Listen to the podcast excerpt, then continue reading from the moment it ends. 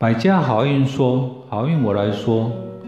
各位宝妈，大家好，我是来自上海百家妇产医院国际部的妇产科专家邱医生。我来自中国台湾台北医科大学，是美国耶鲁大学医学院博士后。我从事妇产科的接生和临床三十多年。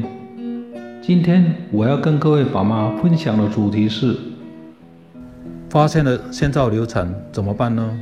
还可以安全的保住胎儿吗？首先，我们先要了解什么叫做先兆流产。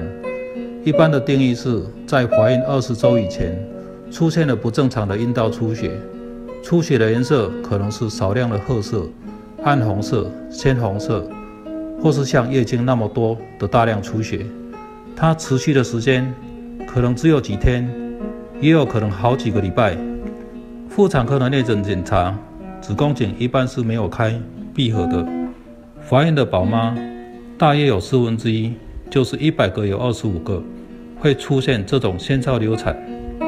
假如出血的量像月经那么多，小腹中线耻骨上沿的地方持续出现了规律的阵痛和下背部剧烈的疼痛，一般愈后会比较不好，但是有时候还是会有奇迹出现。我就曾经遇到一些宝妈们，出现了像月经那么大量的鲜血，仍然没有放弃希望而保住了胎儿。出现了先兆流产，我们需要用什么方法来预测是否能平安的保住胎儿呢？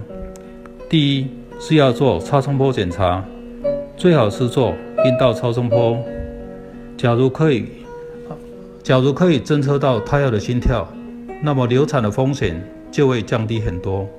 虽然有出血，但是阴道超声波在小心的操作之下，不管在国内或国外的临床研究报告，都是很安全的，不会伤害到胎儿。它可以很准确检查出胎儿的情况。一般在四周三天到五周的时候，贝塔 hCG 绒毛膜促性腺激素大约在一千五到两千，就可以检查到妊娠囊。是否在子宫内着床或子宫外孕？在怀孕五周到六周时，可以扫描到卵黄囊 （yolk sac），看到卵黄囊就像看到鸡蛋的蛋黄一样，我们就可以安心一大半了，因为这胎儿很可能是正常的。当怀孕五周半到六周时，就可以检查得到胎儿的心原始心管搏动，也就是胎儿的心跳。看到了胎儿的心跳。不管出血多少，流产的风险就会降低很多。第二是要动态追踪贝塔 hCG，假如它的浓度从两千降到一千五，再下降到一千，浓度的曲线往下滑落，预后是很不好的。假如它的浓度是从两千上升到五千、一万五，甚至三万以上，浓度的曲线是往上爬升的话，预后是相当乐观的。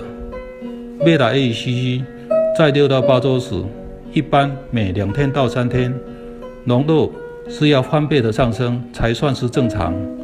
第三是要动态检查孕酮 （progesterone） 的浓度，假如浓度小于五 nanogram 五奈克的话，一千个只有三个是正常的，其他几乎是胎停或子宫外孕。假如浓度超过二十五 nanogram 二十五奈克的话，百分之九十二愈后是正常的胚胎。但是孕酮不需要动态的追踪，因为它会出现生理性的下降，造成不必要的心理恐慌。总而言之，发生了先兆流产，只要第一超声波检查胎儿心跳正常，第二贝塔 hCG。绒毛膜促性腺激素浓度正常的翻倍上升。第三，孕酮 （progesterone） 的浓度超过二十五 nanogram 二十五奈克的话，即使阴道出血的量有一些，保住的胎儿的成功胜算还是很大的，请不要轻易的放弃。今天的分享到这里就结束了，祝福各位宝妈怀孕生产平安，宝宝健康。